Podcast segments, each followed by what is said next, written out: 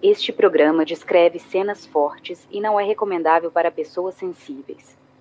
Todas as pessoas aqui citadas tiveram seus nomes retirados de documentos públicos, autos de processos e matérias que saíram na imprensa, respeitando as vontades daqueles que se recusaram em conceder entrevistas quando os contatamos.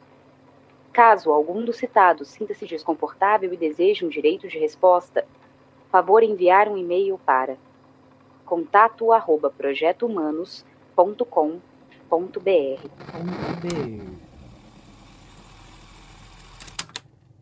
Antes de começar, eu gostaria de pedir que você faça algo por mim. Eu quero que você pare um pouco e tente lembrar de alguma vez que você viu uma foto sua de quando você era criança. Provavelmente seus pais mostraram essa foto e falaram: Olha aqui, esse aqui é você, quando você ainda era bebê ou algo do tipo. Agora eu quero que você imagine que você está me mostrando essa foto e você me diz que é você, pequeno ou pequena, e eu te desafio. Eu digo, prove que é você. E você me diz, olha, meus pais estão aqui do lado, são eles. E eu digo, pode ser outra criança. E você me leva aos seus pais e eles dizem a mesma coisa. E eu desafio eles. Eu digo de novo, me prove. E aí? Como que vocês me provariam? Essa pequena ilustração sintetiza o espírito dessa nova temporada do Projeto Humanos. Em vários momentos, você passará pelo que eu passei nesses últimos dois anos que venho pesquisando essa história, e chegará ao final se questionando como a realidade é frágil. Eu sou Ivan Mizanzuki. Bem-vindos ao caso Evandro.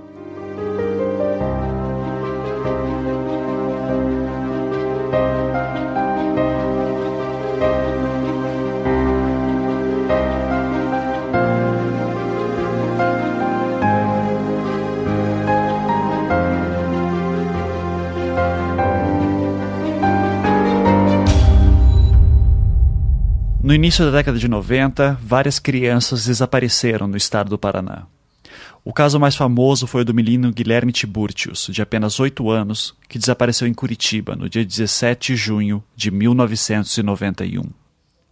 E esse caso foi marcante porque foi bastante divulgado na época. Eu tinha a mesma idade que Guilherme e via suas fotos em todos os locais que ia com meus pais. Então, aquelas lições que recebemos quando crianças, do tipo não fale com estranhos, ganharam uma conotação especial na época, pelo menos para mim. Guilherme não foi o primeiro, mas de certa forma foi o primeiro a chamar a atenção do grande público sobre o desaparecimento de crianças, especialmente aqui no estado do Paraná. A década de 90 no Brasil é conhecida na história policial como um período que o crime da moda era o sequestro. E não era sequestro relâmpago, mas sim daqueles longos com pedido de resgate, cativeiro e a necessidade da criação de forças policiais especializadas em resgate, como era o caso do Grupo Tigre, da Polícia Civil do Paraná, inspirada na SWAT americana. Em uma matéria da TV UP, parceira do canal Futura, nós conhecemos um pouco da história do Grupo Tigre. O Grupo Tigre é a elite da Polícia Civil do Paraná, altamente especializada e que carrega um currículo invejável. Em 15 anos de atuação, todos os casos de sequestro foram solucionados com as vítimas libertadas em segurança, sem que os resgates fossem pagos e com os criminosos presos. Criado em 1990, depois de uma sequência de sequestros registrados no Paraná, o Tigre se tornou um grupo de referência no país. Na época, a ideia era de preencher um espaço existente dentro da Polícia Civil para uma equipe especializada em resgate de reféns. Hoje, o grupo trabalha especificamente em casos de roubo, cárcere privado, extorsão mediante a sequestro e rapto, sempre onde há reféns envolvidos com ou sem pedidos de resgate.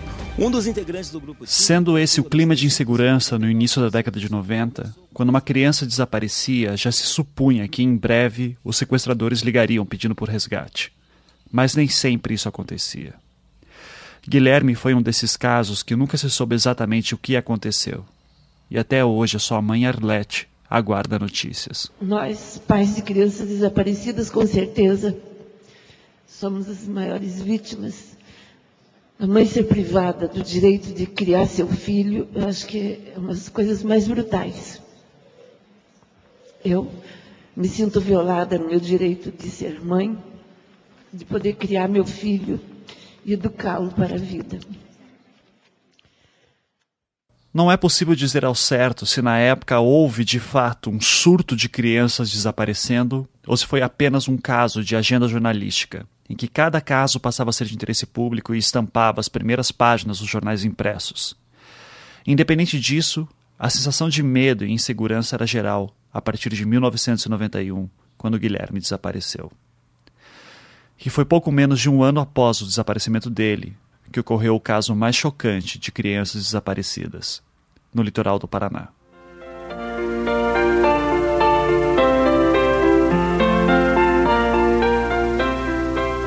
Guaratuba, com sua beleza simples e pura, será sempre o principal balneário do Paraná. Mesmo que o tempo avance, continuará sendo a menina do oceano. Este é o trecho de um vídeo institucional produzido pela Prefeitura de Guaratuba em 1991, feito com o intuito de mostrar toda a equipe que trabalhava na cidade litorânea. Eu obtive esse áudio de uma fita de VHS antiga, por isso a qualidade não está das melhores. Neste vídeo são mostradas cenas de ruas pavimentadas, pessoas andando na praia, a estátua do Cristo na cidade, tudo acompanhado por músicas que mostram que de fato estamos no início dos anos 90.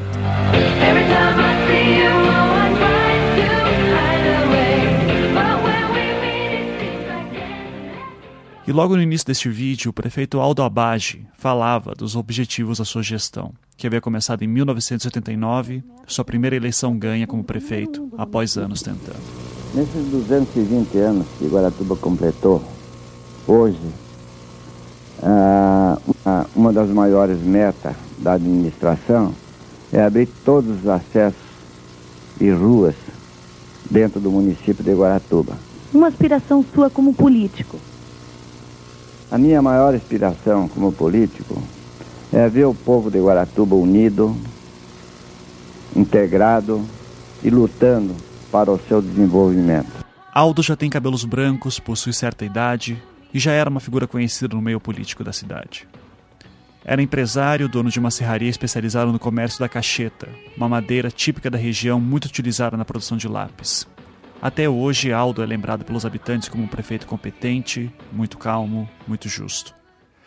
Em um determinado momento do vídeo, é possível também ver uma declaração da sua esposa, Celina Abage, a primeira dama de Guaratuba que desenvolvia uma série de atividades de assistência social, especialmente com crianças e pessoas carentes. E esse grupo está unido já há dois anos e trabalhamos toda quinta-feira e uma quinta-feira por mês nós organizamos um bingo, ao qual a renda também é revertida às pessoas carentes e, e também para comprar é, material para a escola do CENIC. 1992 era o último ano do mandato de Aldo Abage, que já estava trabalhando na campanha para eleger o seu sucessor. E é também este o ano em que a história da cidade foi alterada para sempre.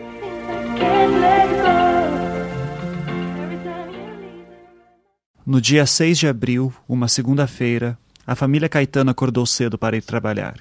O pai, Ademir, trabalhava na prefeitura, a mãe, Maria, trabalhava na escola municipal Olga Silveira, que ficava a alguns metros de casa. O casal tinha três filhos, Márcio, Júnior e Evandro.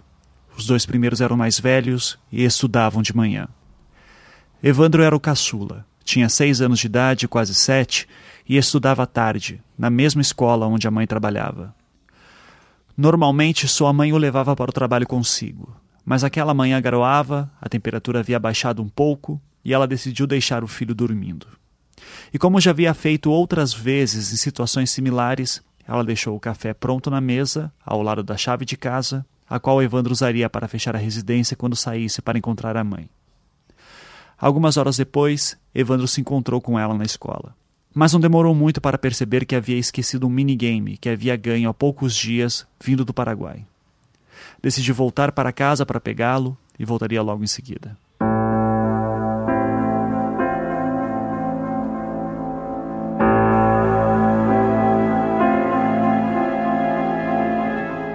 No meio de tanto trabalho, Maria notou a ausência do filho apenas na hora do almoço. E ao voltar para casa, notou que Evandro não estava lá. O minigame estava no mesmo lugar que ele deixou na noite anterior. Ou seja, ele nem chegou a passar lá. Não demorou muito, muitos habitantes da cidade se mobilizaram para procurar Evandro Ramos Caetano. o prefeito Aldo Abage, ao saber do desaparecimento do filho de dois funcionários da prefeitura, aliado ao clima de medo acerca de seguranças desaparecidas no Paraná, pede para o então delegado-geral da Polícia Civil, José Maria Correia, que acione o Grupo Tigre para investigar. Havendo a desconfiança de que Evandro havia sido sequestrado, o Grupo Tigre seria o mais indicado para uma eventual invasão de cativeiro, tendo em vista seu treinamento tático. Além de alguns policiais, dois delegados são designados para a investigação. Adalto de Abreu, o fundador do grupo, e Leila Bertolini, que na época era sua esposa. Doutor Adalto, e o senhor nunca prestou depoimento? Este é um depoimento que o delegado Adalto dá em um julgamento para o juiz Rogério Etzel, da segunda vara criminal de Curitiba, anos depois, em 2004. E nesse processo, né? Então, como eu não tenho base nenhuma para começar, é, qual foi a sua participação nisso daqui? Foi investigatória? O que, que o senhor tem a nos, nos contar sobre a sua participação nesse, nesse caso? O que, que o senhor tem de conhecimento desse caso aqui? É, quando, na ocorrência desse fato, eu chefiava o Grupo Tigre da Polícia Civil, encarregado de sequestros. É, recebi um telefonema do então prefeito de Guaratuba, do O senhor Aldo Abaixo. a, a finalidade do Grupo Tigre era a investigação de sequestros, hein? É, a resgate, principal.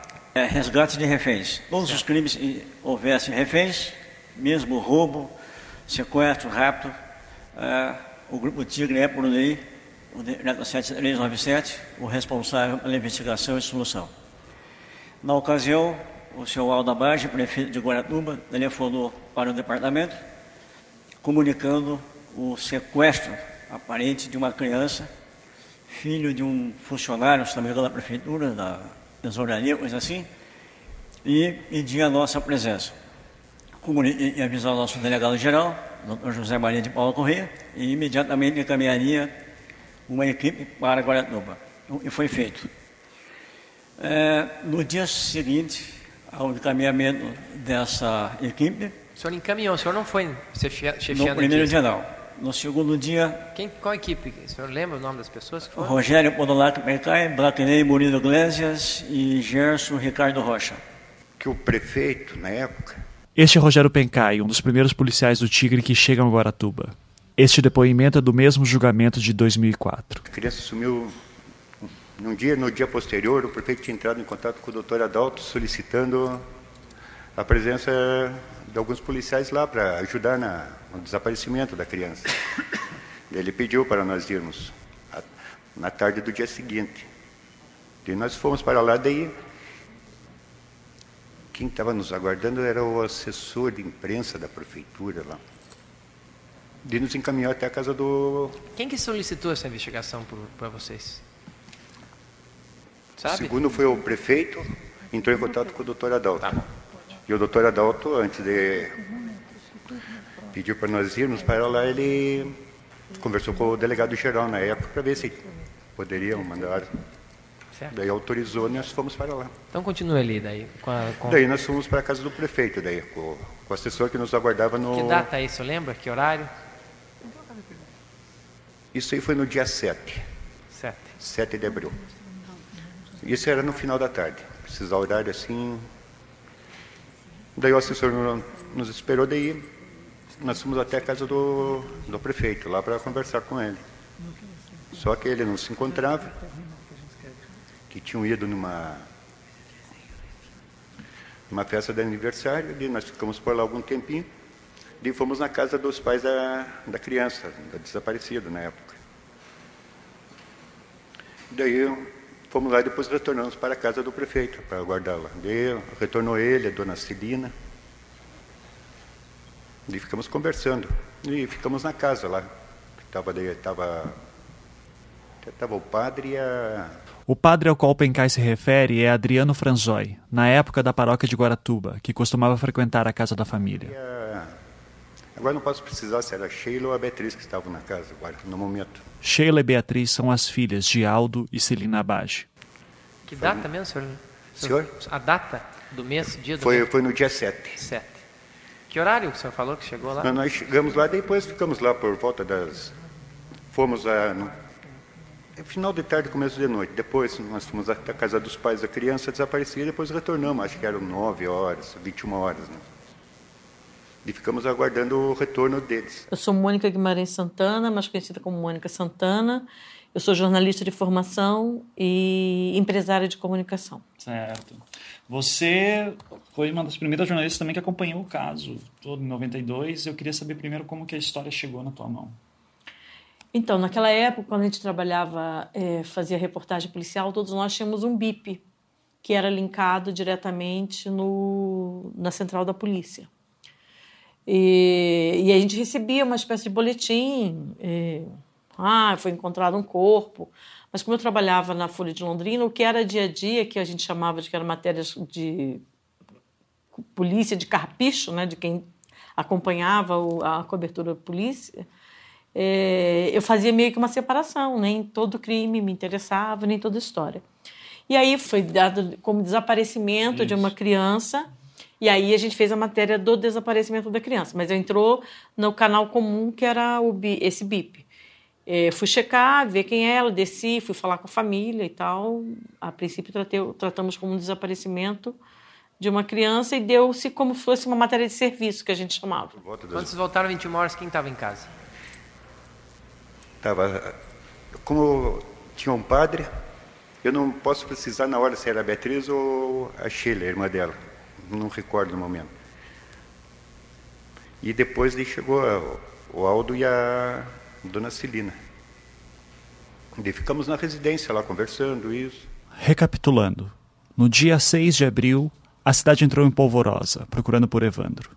No dia seguinte, terça-feira, dia 7 de abril de 92, a imprensa e os policiais do Grupo Tigre chegaram na cidade. Os policiais do Grupo Tigre são recebidos pelo assessor de imprensa da prefeitura, Paulo Brasil, no final da tarde daquela terça. Celina e Aldo não estão em casa, então os policiais se dirigem à casa dos pais de Evandro e retornam para a residência dos Abage às 21 horas, quando encontram Celina e Aldo Abage, que tinham retornado de uma festa, junto com o padre Adriano e Beatriz ou Sheila Abage, suas filhas. Horas mais tarde, lá por 23 horas, é que entra um dos personagens principais dessa história. E por volta mais tarde, apareceu aquele tal do Diógenes, lá na frente da casa, gritando. Eu, então Aldo foi lá atendê-lo. Daí esse, esse Diógenes gritava para lá, falando que elas eram assassinas. Certo. Diógenes Caetano dos Santos Filho, primo de segundo grau de Evandro às vezes também chamado de tio da criança. É, nas terça, na terça-feira. Este é um depoimento de Diógenes no mesmo julgamento de 2004. A, a casa do Evandro, desde a parte depois ao meio-dia, começou a encher de gente. Ficou uma multidão na frente da casa. Terça-feira. Na terça-feira. Na dia? Ele sumiu, ele desapareceu. Mês. Dia do mês, você lembra que dia era? Foi dia 7 de abril. Tá. Dia 6 ele foi, ele desapareceu. Dia 7, a imprensa do Paraná todo começou a se dirigir para lá para noticiar o fato, porque o Paraná estava desaparecendo muita, muitas crianças. Naqueles três primeiros meses, o Evandro era a sétima criança que desaparecia. Então a imprensa toda correu para lá. A partir das duas da tarde, o Paulo Brasil começou a impedir a imprensa de divulgar, divulgar o, o rapto. E, e, isso aí começou a gerar uma, uma estranheza né, da família, porque qual é o motivo, né? A família não, não tinha dinheiro para pagar resgate nenhum, né? Então, a gente tinha interesse em divulgar o desaparecimento para que as pessoas vissem o rosto dele, né? Evitando que ele embarcasse em alguma rodoviária com alguém, né? Sumisse, né? Então, quanto antes fosse divulgado, melhor. E o Paulo Brasil estava impedindo, ele era o assessor de imprensa, não estava deixando a imprensa divulgar. E então à noite, daí quando um, um... ele falou Perdão, continue, senhor. À noite daí? À, noite, eu não sabia desse fato durante o dia. À noite veio um grupo da, exatamente o repórter Walter Viapiana da Rádio Clube. Ele foi também que ele fazia essa reportagem, uma reportagem do desaparecimento e não sabia chegar até a casa. Aí foi se informar com uma pessoa que morava perto, estava passando perto da minha casa. Ele disse: olha, eu não sei te explicar, mas vai ali que ali é um parente, ele te, te explica direito. E eles pararam na minha casa querendo ir até a casa do Evandro.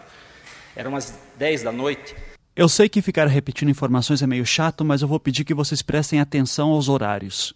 No depoimento que mostrei há pouco do policial Pencai, ele disse que passou na casa dos pais de Evandro no início da noite e às 21 horas já estava novamente na casa de Celina e Aldo Abage no dia 7 de abril, terça-feira. Logo, quando Diógenes vai até a casa da família de Evandro para levar os repórteres às 10 horas da noite, às 22 horas, os policiais do Grupo Tigre já teriam saído. Estando lá, supostamente, apenas a imprensa, os pais de Evandro e Paulo Brasil, o assessor de Aldo Abage. Aí eu levei eles até lá. Quando nós chegamos lá, havia uma multidão na frente da casa do Evandro, e assim que eles entraram para fazer a matéria, veio um carro rápido, chegou ali em disparada, e o Paulo Brasil, com mais umas pessoas, desceram e agarraram os repórteres lá dentro e quiseram tirá-los de lá, não deixar fazer. Quem que é esse Paulo Brasil? Era o assessor de imprensa do prefeito Aldabage. Aí quis tirar eles de lá. Você estava presente nisso? E essa cena eu presenciei, porque eu tinha ido com os repórteres até lá, né? E eu nem sabia que durante o dia tinha havido um impedimento. Eu fiquei sabendo a partir daquele instante, quando aí os familiares contaram que já houve outras investidas dele citando o livro do Diógenes. Ele diz que quando o Evandro sumiu, é, a imprensa desceu até Guaratuba uhum. para entrevistar a família Caetano. Uhum. O, tem, tinha um monte de repórter na frente da, da casa da, dos Caetano. Eu lembro desse dia. O Paulo Brasil chega e diz: não é para dar entrevista. Ninguém pode falar com a família. E daí os repórteres meio que ignoraram e foram para frente da casa, entraram na casa, começaram a entrevistar. Acho que teve isso, mas não, assim, não se você não falasse, não tinha, porque eu acho que eu ignorei ele também e falei assim, que bullshit. e fui, ignorei. Sim. Assim, no passar, tô vendo a cena da casa, era uma casa humilde, amarelinha, estava todos nós estávamos aqui meio é, linhados, esperando para falar, e chega um carro. Eu acho que deve ter, deve ter acontecido isso, mas não. Não foi barreira. Tá. É, uh, você também não sabe me confirmar, então, se houve uma tentativa da prefeitura de impedir que a imprensa falasse com o Evandro? Não sei. com a família do não, Evandro. não sei, não sei. Não, tá. não antes, antes comigo, não, comigo não teve. Uhum, tá. Aí, assim que os repórteres, é, a gente conseguiu expulsar o Paulo Brasil de lá, né? Porque eu achei um absurdo, né? Todos acharam, não tinha porquê, né? Não tinha explicação para aquilo. Aí a gente foi, eh, os repórteres gravaram a matéria e voltaram para Curitiba. Devia ser umas 11 horas da noite. Aí eu peguei e fiquei pensando assim, eu acho né, que essa, essa matéria não vai ser divulgada, porque está havendo um trabalho para que não se divulgue, o prefeito vai usar a influência dele, junto do diretor da empresa, da rádio, e vai tentar bloquear. Aí eu fui até a casa do prefeito, eram umas 11 horas da noite, para saber o porquê dele estar fazendo aquilo. Quando eu cheguei lá, encontrei a Celina Baja nos degraus da, da, casa, com a mão, as duas mãos assim na cabeça, toda vestida de branco, em direção ao sentido da praia, assim, do lado direito da casa. No dia? Isso na noite do dia 7. 7. Em que horário, não lembro? Era, era umas 11 horas da noite, mais ou menos, talvez um pouquinho mais. Aí, quando ela me viu me aproximando né, do muro, do portão, ela levantou e perguntou o que eu queria. Falei que queria falar com o prefeito. Aí ela falou assim, ele não pode atender porque ele está ah, recebendo um pessoal do grupo Tigre da Polícia Civil que acabou de chegar para investigar o desaparecimento do Evandro. Aí eu falei assim, é exatamente sobre esse assunto que eu quero conversar com ele, porque está acontecendo um problema lá de impedir a imprensa de noticiar, eu preciso conversar com ele. Aí ela não quis, mas acabou chamando. Veio ele, o Paulo Brasil, que estava com ele, e um policial do grupo, do grupo Tigre da Polícia Civil. O policial só veio até a porta e voltou para o interior. Aí ele perguntou o que, que eu queria. Eu falei assim, eu quero saber do senhor por que, que o senhor está mandando, impedindo a imprensa de divulgar o desaparecimento do Evandro. Ele falou assim, quem disse que eu estou impedindo? O Paulo Brasil estava do lado, eu falei, o Paulo Brasil. Aí ele olhou para o Paulo Brasil, o Paulo Brasil deu com os ombros assim e falou, é, fiz o que o senhor mandou. Aí ele, é, eu mandei mesmo, mandei porque a polícia pediu para mim que eu não divulgasse. Daí eu falei, é estranho, a sua esposa acabou de dizer que a polícia chegou agora e a, e a imprensa, o Paulo Brasil está desde as duas da tarde impedindo, impedindo que a imprensa divulgue. Quer dizer, se eles chegaram agora, como é que o senhor estava dando ordem desde as duas? Né? Aí ele ficou bravo, veio e me deu um tapa. O muro era um muro largo, de pedra, um muro de, de arrimo, né? não me acertou porque o muro era largo. Aí eu me retirei dali, né? Então, é, aí foi um fato que gerou uma estranheza, né? E foi a participação do Paulo Brasil, né? Nesse início. Ao que tudo indica, de fato havia uma recomendação da Polícia Civil para que o caso do desaparecimento do menino não fosse noticiado, pois isso poderia atrapalhar as negociações com os sequestradores quando isso ocorresse. E essa recomendação poderia ter sido passada no dia anterior, quando Aldo Abage entrou em contato com o Adalto do Grupo Tigre ou o delegado-geral José Maria. Não importa muito. O que eu quero dizer é que não é difícil de imaginar que isso tenha ocorrido. Os relatos sobre essa discussão entre Diógenes e o prefeito Aldo Abage no dia 7 variam em detalhes. Em um deles, Diógenes teria dito algo do tipo: Se esse menino aparecer morto daqui a alguns dias, vocês serão os responsáveis. Em outro momento do seu depoimento de 2004, Diógenes explica isso. É, a, como estava sumindo muita criança no Paraná, todas as rádios de Curitiba, quem lembrar da época vai saber que eu estou falando a verdade, é, comentava na possibilidade de venda de órgãos. E a gente também acreditou nisso. É, tanto foi o motivo da nossa preocupação em, em nos dirigir até a casa do prefeito e pedir para ele que deixasse a imprensa divulgar, porque se o rosto do Evandro fosse visto o mais cedo possível, mais chances nós teríamos de salvá-lo. E essa foi a razão, então, da gente ter ido lá. E como se falava em venda de órgãos, né, eu falei para ele na hora, falei, nós queremos, a família faz questão que a imprensa divulgue, porque se ele estiver sendo sequestrado para ser levado para fora do país, ou aqui mesmo, para, para retirada de órgãos, quanto antes a população vê o rosto, souber, nós mais, mais chances nós teremos de salvá-lo. Esse, esse era o motivo da nossa pressa. Mas ninguém acusou ele de nada. Na época, nós estranhamos o fato de ele estar impedindo a imprensa. O que foi feito daí? Daí foi ali de ele foi embora e nós ficamos ali de nós fomos para o hotel descansar para começar no outro dia as buscas para ver se encontrava a criança.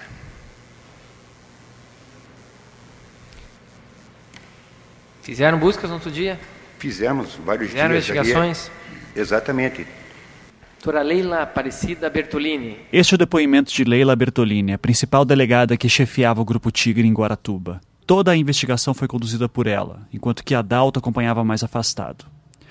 E apesar de ser ela quem conduzia, é importante dizer que ela não ficava sempre em Guaratuba e descia ao litoral apenas em alguns momentos específicos. Os seus policiais, como Pencai, eram os que trabalhavam exclusivamente no caso. Caetano? Não. A senhora tem um compromisso de responder com a verdade o que lhe for perguntado sob pena de incorrer em crime de falso testemunho. Perfeito, doutora? Perfeito. Muito bem. É... Quem solicitou a sua participação nessas investigações? É o prefeito de Guaratuba, Aldo. Aldo Abage. Isso. Muito bem. Assim como Adalto, Leila só foi para Guaratuba na quarta-feira, dia 8, e ia e voltava da cidade para poder coordenar as investigações realizadas pelos seus policiais de campo, tal qual Rogério Pencai. Em certo momento do seu depoimento de 2004, o advogado de defesa Álvaro Borges Júnior lhe faz uma pergunta sobre um depoimento anterior dela. Que a depoente não se recorda de suspeitos entre o desaparecimento da criança, que logo chegaram em Guaratuba no dia 8 ou 9 de abril, por uma pessoa foram logo chegaram foram procurados por uma pessoa de nome Diógenes Caetano, que Diógenes Caetano levou a equipe até o escritório seu, no qual foi lhes mostrado certa quantidade de panfletos contra a administração de Alda Bage, e que Diógenes passou a narrar a depoente uma situação que lhe pareceu passional. Que Diógenes narrou a depoente que Celina Bage teria tido um caso com seu pai, o que motivou a separação de sua mãe, que Celina teria sido a responsável por Evandro não estar vivo. Que as informações que Diógenes dava, segundo ele, era sempre obtidas através de informantes, os quais não eram identificados. Que sempre a indicação de Diógenes para as investigações era no sentido de dirigi-las a investigar a morte da criança e não levando em consideração que a criança estivesse viva e que a morte dessa criança estaria ligada à venda de órgãos ou ritual satânico. Isso, doutor Leila, a senhora confirma, a senhora nega? Confirmo, não, eu confirmo. Isso aconteceu mesmo? Aconteceu. Em outro momento deste mesmo depoimento, o advogado de defesa Haroldo César Natter também faz uma pergunta a Leila. A senhora confirma que Diógenes e Davina... Davina é uma outra parente de Evandro que nós vamos falar mais para frente. É, propalavam aos quatro cantos que, é, que o Grupo Tigre havia recebido recursos, dinheiro para é, alterar o resultado das investigações? Confirmo. Relativamente à pessoa de Diógenes, a senhora sentiu que o mesmo procurava sempre induzir é, as investigações no sentido único e exclusivo de macular a imagem de Celina e Beatriz? Desde o início. Inclusive, a gente estava procurando é, uma criança viva. E ele já nos apontava para um homicídio, vamos dizer assim. A senhora tem conhecimento de que na noite é, em que o grupo Tigre, Tigre, se encontrava na casa do prefeito Abage, Diógenes chegou é, acusando Celina e Beatriz de terem matado, de terem, é, serem, serem sido responsáveis pelo desaparecimento de Evandro? Tenho, porque os policiais civis estavam na casa do prefeito quando o Diógenes chegou.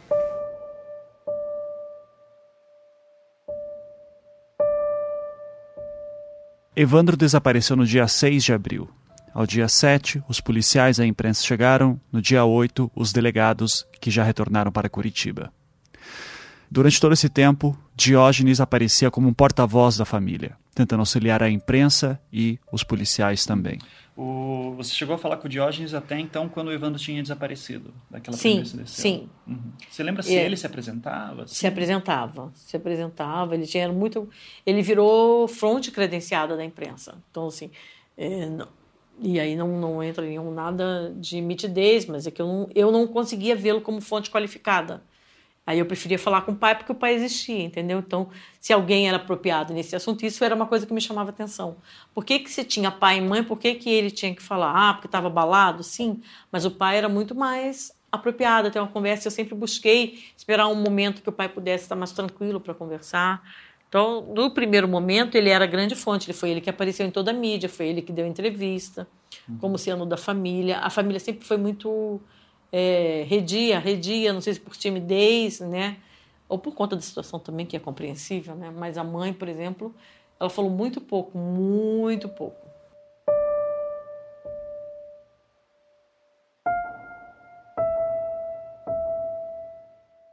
Antes de continuarmos os eventos daquela semana de abril, é necessário agora voltarmos um pouco no tempo.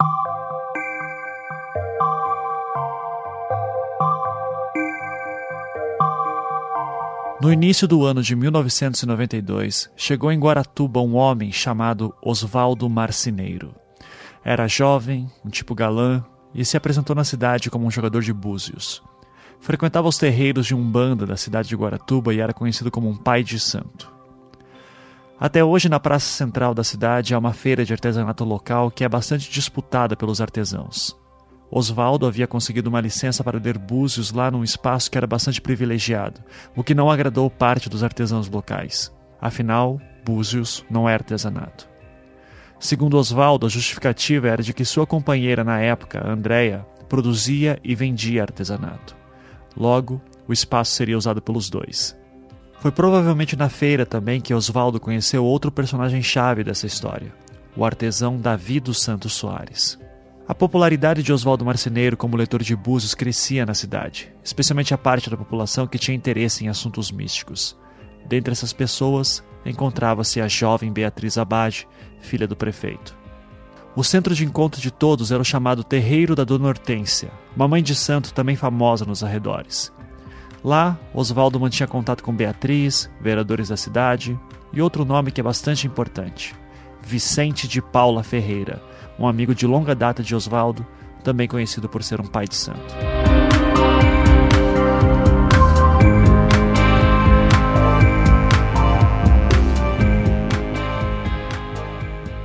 Em um julgamento ocorrido em 1998, que infelizmente nós não conseguimos gravações, se é que elas existem, há o depoimento de uma tia de Evandro, chamada Davina. Eu vou adaptar um trecho de uma matéria que saiu no extinto jornal Hora H de Curitiba, do dia 17 de abril de 98. Abre aspas. Na noite do dia 7 de abril, após intensas buscas, chegaram à casa dos pais de Evandro sete pessoas que nos procuraram para ajudar a encontrar o meu sobrinho. As pessoas eram Beatriz Abage, Vicente de Paulo, o pai de santo amigo de Osvaldo, Davi dos Santos Soares, o artesão amigo de Osvaldo, Andréia, a companheira de Osvaldo, o empresário local Antônio Costa, sua esposa Margarete Costa e uma mulher chamada Carmen Cristofolini. Antônio Costa disse que aquelas pessoas jogavam búzios e queriam oferecer alguma ajuda na busca. Oswaldo Marceneiro então pediu para que fosse encontrado um local mais reservado para que pudessem rezar o Pai Nosso. Junto com meu marido, Mário, os encaminhamos para o quarto de Evandro, onde fizeram um círculo e todos rezaram.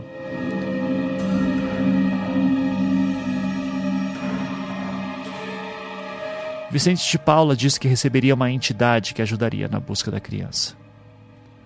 Logo em seguida, ele começou a falar coisas estranhas que só Andréia, a companheira de Osvaldo, entendia e traduzia para o grupo.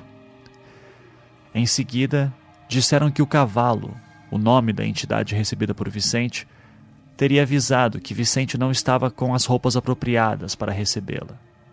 Além disso, todos estavam com fome. Pediram então para se encontrar uma hora depois na casa de Vicente de Paula, após terem jantado e levaram consigo uma camiseta e um calção do menino.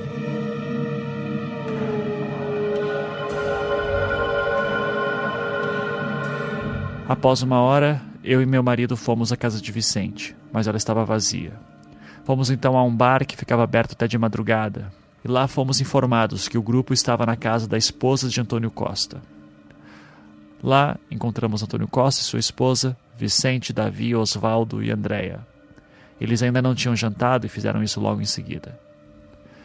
Após a janta, foram num carro de Davina até a casa de Osvaldo Marceneiro. Este, junto com Davi e Vicente, entraram num quarto e ficaram lá por um tempo. Quando saíram, Vicente estava com uma capa preta e vermelha, um chapéu e um lenço no pescoço.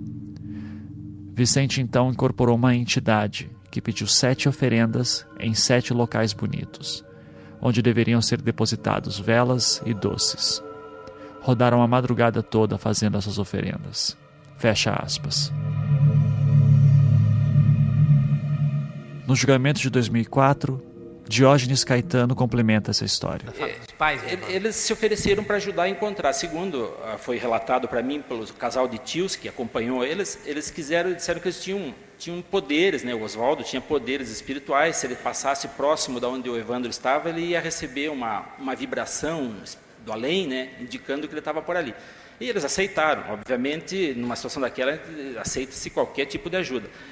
E eles aceitaram e saíram, já era perto, após a meia-noite, circularam, segundo esse tio, ele gastou um tanque de gasolina circulando pela cidade com Você eles não foi junto nessa busca? Não, eu não estava. Essa história é relatada pelo foi? Mário Pixius e a Davina, que é a irmã da Maria. Junto com quem? Com o, com o Davi e com o Oswaldo. Davi e Oswaldo. Vicente... É, só, só, que há um detalhe, durante todo aquele período eu conhecia os dois, mas não sabia diferenciar quem que era o Oswaldo e quem que era o Vicente. Os dois usavam uma barba bem cerrada, né? Eu sabia porque eles apareceram juntos, que um era Oswaldo e outro era Vicente, mas se me perguntassem qual deles, eu não saberia dizer qual que era o Oswaldo e qual que era o Vicente. E daí depois foram, fizeram a busca, voltaram, você presenciou? É, aí, aí, eles gastaram, que o tanque de gasolina já estava quase seco, já era perto das quatro da madrugada, e ele não tinha se interessado por nenhum lugar. Aí ele começou a falar que queria ir numa rua que tinha palmeiras, que ele achava alguma coisa de rua de palmeiras, cheia de palmeiras. E existia realmente uma rua com palmeiras lá que era muito conhecida, todo mundo, era, apesar que era uma rua deserta, né, mas todos conheciam, era um final de loteamento. E aí ele resolveu passar a tocar para aquela rua. Quando eu estava próximo do final da rua, ele simulou que estava incorporando, disse que estava incorporando um espírito. Quem falou isso aí para você? Oswaldo. Quem falou foi o Mário Pixius e a Davina, que são tios do Evandro. Ele simulou uma incorporação dizendo que estava sentindo a presença do Evandro naquela região, naquela imediação. Foram até o final da rua, uma rua deserta, escura, assim, ninguém, nenhuma habitação por perto. E o Mário, Mário Pixius desceu do carro, o Oswaldo e o Davi. Só que a Davina ficou com medo, estava escuro demais, achava impossível encontrar o Evandro com seis anos de idade no meio do matagal daquele. Então chamou para que o marido voltasse. E eles daí não entraram na mata. Isso foi na, da terça para quarta, na madrugada. Mas então no sábado, dia 11 de abril, o caso tomou outro rumo. Fizeram buscas no outro dia? Fizemos vários Fizeram dias. investigações? Ali. Exatamente. Corremos as escolas, isso, com foto, para ver se alguém, alguém tinha visto. E até que, acho que uns três ou quatro dias, foi encontrado o corpo da criança.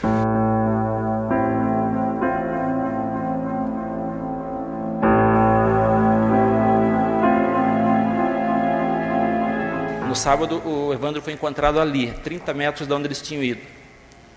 Além de ele ter previsto essa tragédia, né, ele ainda levou no local. Você acompanhou lá quando o corpo foi encontrado? Eu, quando foi dito, né, porque a gente estava em contato com a família direto, toda a cidade estava, e assim que disseram que tinha achado o corpo de uma criança naquela região, quem tinha carro se deslocou para lá. A gente chegou, a maioria da população, cerca de 100, 200 pessoas, chegaram até antes da polícia ali, da polícia isolar. Eu fui um deles que pude chegar e até o e local. a Davina estava junto com você?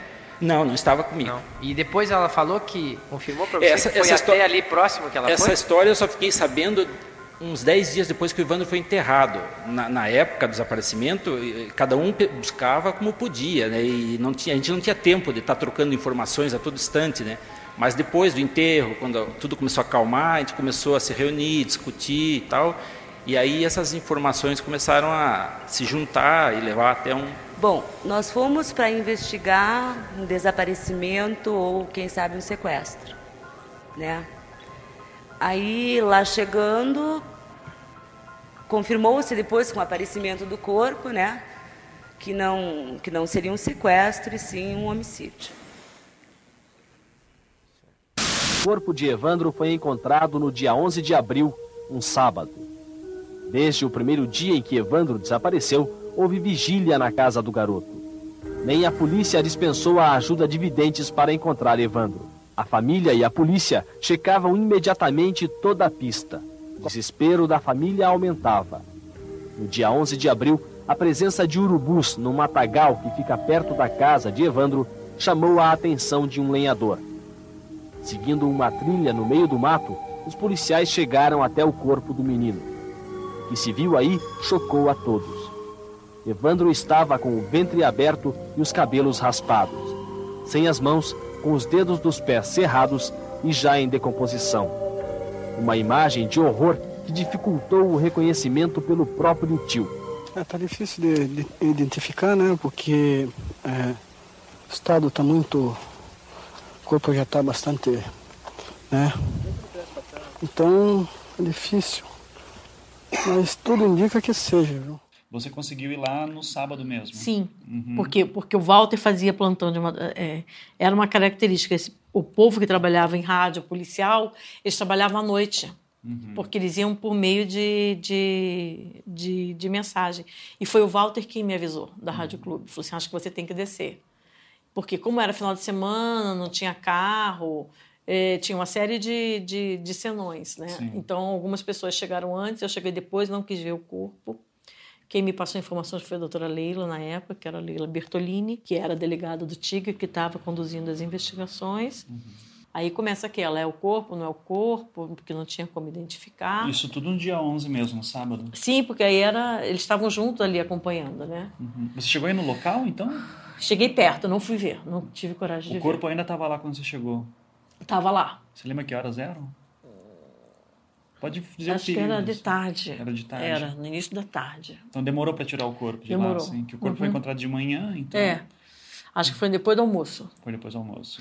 Agora, eu não lembro agora. Agora, Tá. eu não lembro se estava lá, porque como eu não quis ir no local, a Leila foi me passando as informações. Tá. Então, ela tinha descido porque ela foi avisada em primeiro. Acho que foi isso. Ela avisou o Walter e o Walter me avisou. Como a gente não tinha celular naquela época, Uhum. se botasse no bip todo mundo sabia. Então, ele pegou, foi e me fez um... Me ligou lá em casa. Uhum. E aí eu desci. Aham. Mas não lembro, não fui, não lembro de ter no- ido no corpo. Não chegou o a ver corpo, o... não. E também não foi ver o corpo, Não, né? não.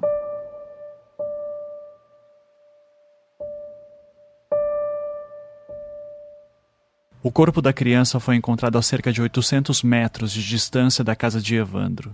Era no matagal afastado do centro, com poucas casas ao redor. E o estado em que se encontrava era horrível, mas os detalhes sobre ele são importantes. Por isso, um aviso: se você tem estômago fraco, eu recomendo que você pule alguns segundos. O corpo estava com o ventre completamente aberto, sem nenhum dos órgãos internos. Estava sem o couro cabeludo, sem os olhos, as mãos haviam sido cortadas e faltavam alguns dedos dos pés e uma boa parte da coxa esquerda, que estava praticamente apenas o fêmur.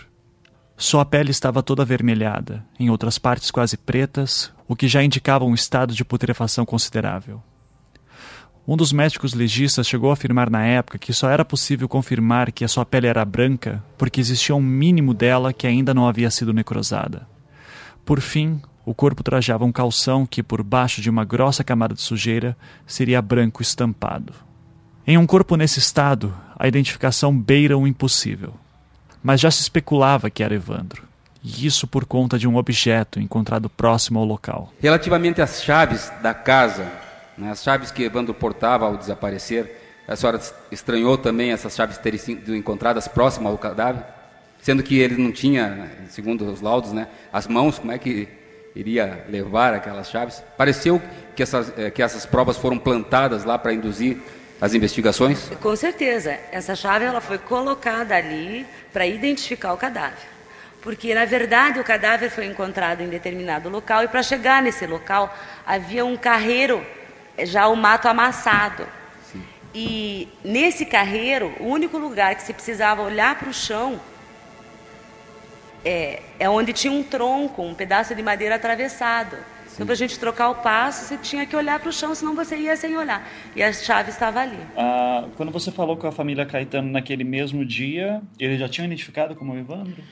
Não, tinha um chinelo ou um calção vermelho, alguma, tinha um item é, do lado do corpo, segundo a Leila relatou, que era o que dava a, a suposição. Porque o. Dois itens. É. A chave perto do corpo Isso. e a bermuda que ele É, estava a usando. bermuda, é, então. Isso.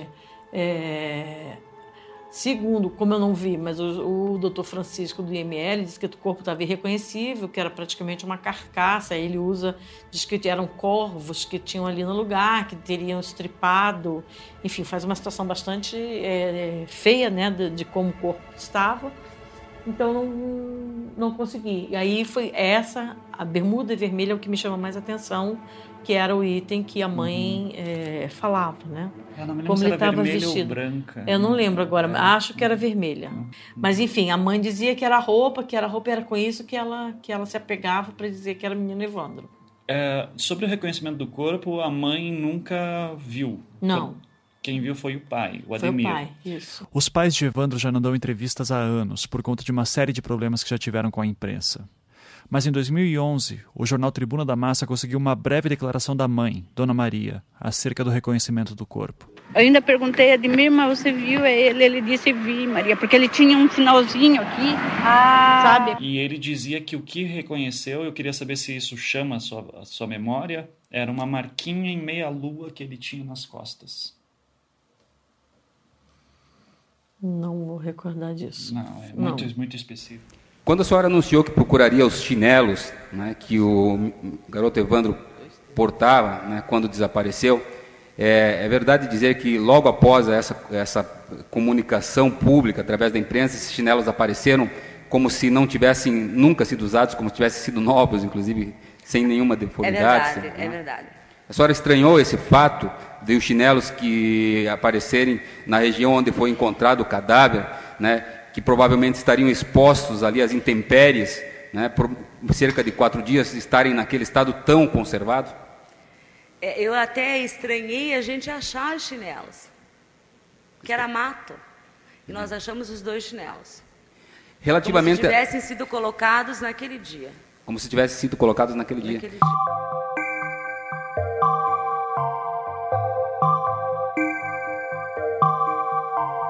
A identificação do corpo de Evandro foi relativamente rápida, graças à confirmação que foi dada pelo seu pai Ademir.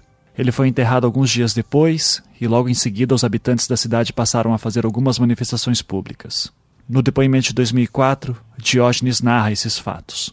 Todas as, as eh, assim que o Evandro desapareceu, houve, houve manifestos lá de pedindo segurança, não tanto até pelo Evandro, é que nos dois anos anteriores já tinham sumido mais de 20 crianças do Paraná, duas em Guaratuba e sete naqueles três meses. Então havia um, um medo, ah, todo mundo achava que sumiriam mais. Então assim que desapareceu o Evandro, era a segunda em Guaratuba, os pais, eh, teve escola que não fechou, não deu aula, fizeram passeatas né, de crianças pelas ruas, se concentrando em frente de delegacia, em frente de prefeitura, em todos os órgãos assim públicos que pudessem eh, promover segurança, né, pedindo mais segurança. E a Celina Bage chamou a polícia militar e mandou dispersar uma dessas concentrações que estava em frente à prefeitura e era basicamente de crianças do colégio. Além disso, num colégio municipal, eles tinham colocado faixas e cartazes colados em todo o muro do colégio, pedindo segurança, pedindo mais cuidado, tal. A Celina Bage parou o carro, desceu e rasgou as faixas, rasgou os cartazes e pediu Viu isso aí ou alguém te contou? isso aí foi contado por todas as professoras, zeladoras, funcionários, pais de alunos que presenciaram, né, que souberam, tomaram conhecimento. Isso é coisa de conhecimento público das milhares, dezenas de pessoas ali. Né? Certo. É, Isso aí, inclusive, foi relatado no jornal Folha de Londrina. É, saiu essa matéria bem completa né, na, na época do acontecimento. Isso aí está relatado, inclusive deve estar no processo, porque foi entregue para o advogado, assistente de acusação na, na época. No dia 15 de abril, daí você lança uma matéria no, no- na Folha de Londrina que o Diógenes vai usar a extensão que é de que a, a Celina, porque ela proibiu manifestações pelo Evandro, inclusive proibiu funcionários da prefeitura de irem ao enterro. Não sei se você lembra disso. Lembro. e que daí você entrevistou isso, alguém, um cara ainda fala assim, ela não tem direito de fazer isso e tal. Os alunos queriam fazer uma manifestação e ela não deixou a escola fazer a manifestação. Uhum. Em memória do Evandro. É... E aí foi por isso que eu fui perguntar a ela. Uhum. Por que, que ela tinha proibido a escola de falar e de fazer manifestação? Ela tinha ameaçado demissão. Sim. Né? E ela não quis me atender, ela não quis falar comigo. Ela falou comigo por volta de umas quatro da tarde, porque eu voltei, já estava anoitecendo quase. Eu sempre fui é, conhecida pelo meu jeito de ser durante as entrevistas. Eu era muito agressiva. Uhum. Ou eu começava de um jeito mais tranquilo para fazer as perguntas mais é, contundentes de forma inesperada quando a pessoa já achava que já tinha me ganho de alguma forma. Então, esse sempre foi meu, meu jeito, minha técnica para tirar a informação que eu queria. E, mas ela sempre foi muito. Ela era toda poderosa, né? Tanto que se ela não fosse. Eu vou. Eu, diziam que ela era que governava, né? Que seu Aldo não, que era uma figura doce, toda carismática. A Sheila tem muito dele, a Beatriz é toda da mãe, entendeu? Então tinha essa, até essa divisão na, na família. Mas ela era muito, ela era, era, era grossa, ela era bastante incisiva. E aí eu fui apertando e ela não soube informar. E eu fui dando, perguntando, ela não gostou, ela me pediu que saísse da cidade, aí mandou alguém me acompanhar até a balsa. Que eu não era para voltar na cidade, e ela me acompanhou até a balsa. Eu cheguei na balsa, tem um telefone público e dali eu liguei para a redação. Falei, olha, ela me ameaçou. É... Aí a minha chefe, ah, então vai ter que fazer uma matéria. falei, não, não, acho que não é o caminho, acho que eu tenho que conduzir a matéria do jeito que a gente está conduzindo mas fica registrado. Eu só fiz aí dizendo que havia ameaçado e acompanhou até a balsa para ver se a certeza foi embora. Ela tinha medo que o nome de Gauratuba se sujasse assim? Tinha. Ela tinha um pavor disso. Uhum. Pavor. Ela não queria, ela queria evitar. E acho que muito do que você diz, ah, não dão entrevistas, eu acho que ela tentou até o final é, e aí é grande dúvida se era por causa de Guaratuba ou se era por causa dela, se ela tinha algum rabo preso. Porque era uma coisa que a gente não foi uma coisa que me chamou a atenção no inteiro. Nossa, mas por que essa mulher ficou nesse estado? Ela ficou muito alterada quando eu cheguei lá para falar que ela tinha impedido a manifestação na escola. É, a impressão que eu tenho é que era bem coisa assim de, de, de, de cidade pequena. de feudo, de coronelismo. É, isso, então era isso que me passava também. É. Porque quem era Guaratuba naquela época? Uhum. Guaratuba nunca se desenvolveu. Guaratuba é o que é até hoje. Aliás, o litoral do Paraná todo como um todo. Uhum. Então, quer dizer assim, ah, ele poderia ter virado uma grande... Né? Sei lá eu, tem, tem o ferry boat, tem a outra ligação para Santa Catarina, mas não, são mesmo, é o mesmo, é uma típica balneário do interior do Paraná. Uhum. E parece que é briga de coronel. E quando né? tinha ali, assim, com a família Justus também depois, entendeu? Uhum. Então eles mandam na cidade. Uhum. E mandam por quê? Porque eles conhecem desde o açougueiro até o pescador lá da esquina, entendeu? E vão fazendo é a troca política, o favor político. Sim. Entendeu?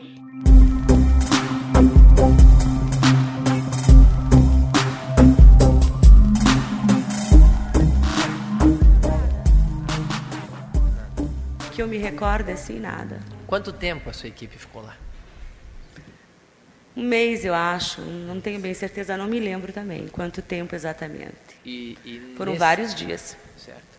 E, e, nesse tempo, quase um mês, aí, pelo menos algumas semanas, é, Nada de concreto? Foi feito um levantamento? Foi feito um relatório? Foi feito alguma foram, coisa? Foram feitos, foram feitos, tomados depoimentos. E a senhora não lembra de, de detalhes de maior importância nesse, nessas investigações, nesse seu relatório? Que podem esclarecer alguma coisa com relação a esse fato que estamos julgando aqui? Que tipo de detalhes, doutor? É, algum que tenha ligação com o que nós estamos é, julgando hoje aqui?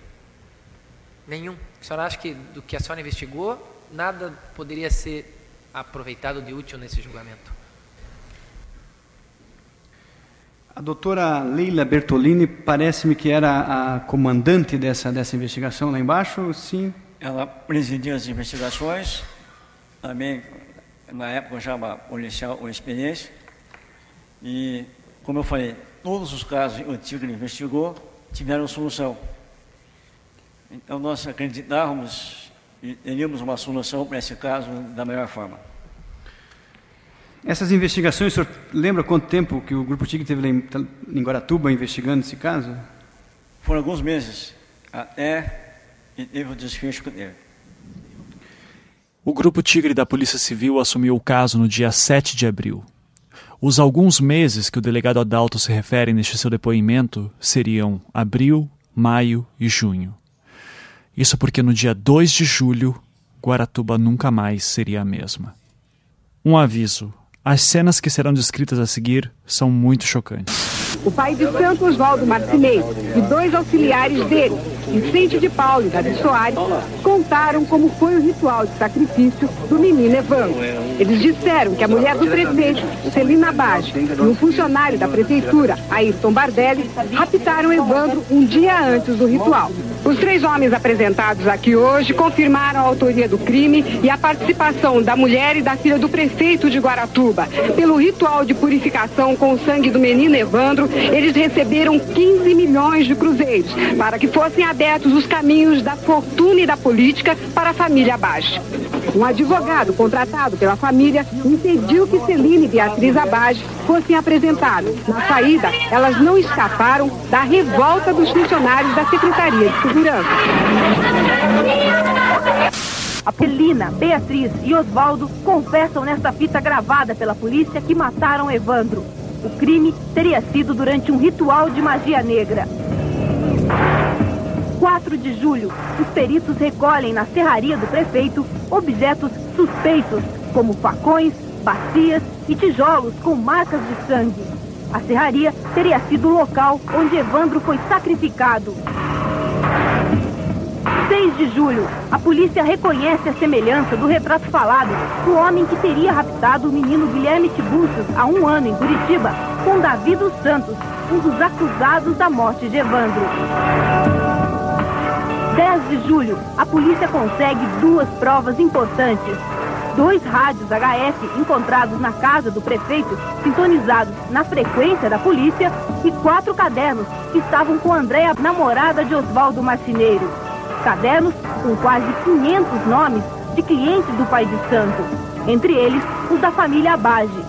Celina, Beatriz e até o prefeito de Guaratuba, Aldo Abage, eram clientes de Oswaldo. Os cadernos mais coincidentes. No dia do desaparecimento das crianças, foi o único dia em que não consta nenhuma consulta marcada, ou seja, ele não se encontrava na tenda onde regularmente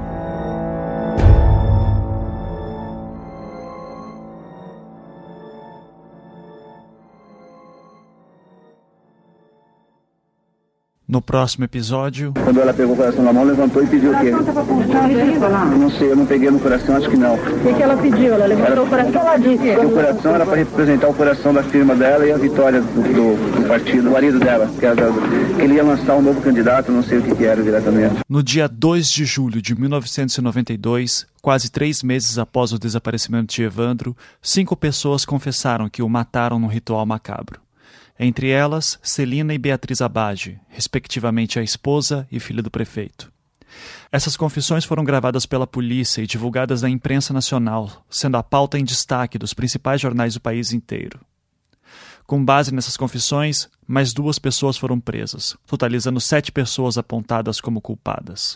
Mas o Grupo Tigre não teve nada a ver com essas prisões. O que aconteceu exatamente você saberá no próximo episódio, aqui no Projeto Humanos o caso Evandro. Projeto Humanos é um podcast em formato storytelling produzido pelo Anticast e distribuído pela Half Death. Ele só é possível de ser realizado graças à ajuda de nossos patronos que contribuem mensalmente com a quantia que podem. Se você aprecia o nosso trabalho e gostaria de ajudar, acesse projetohumanos.com.br e clique no link Apoie.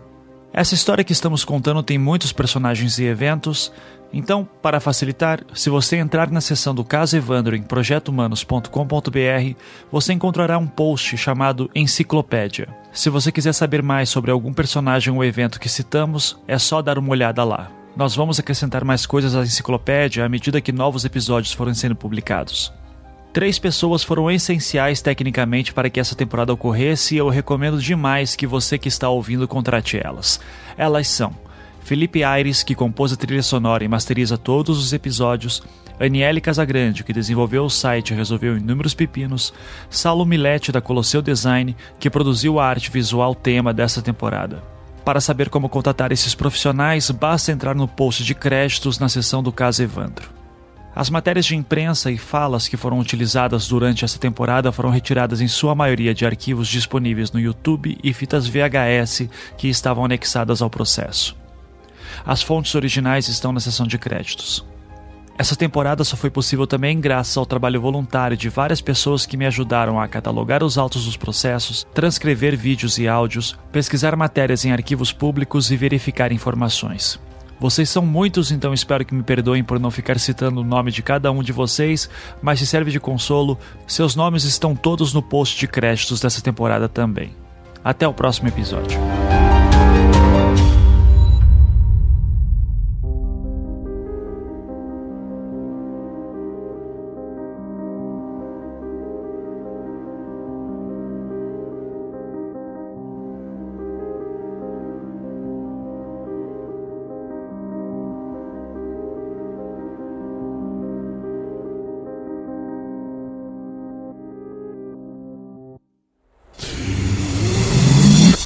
Staff.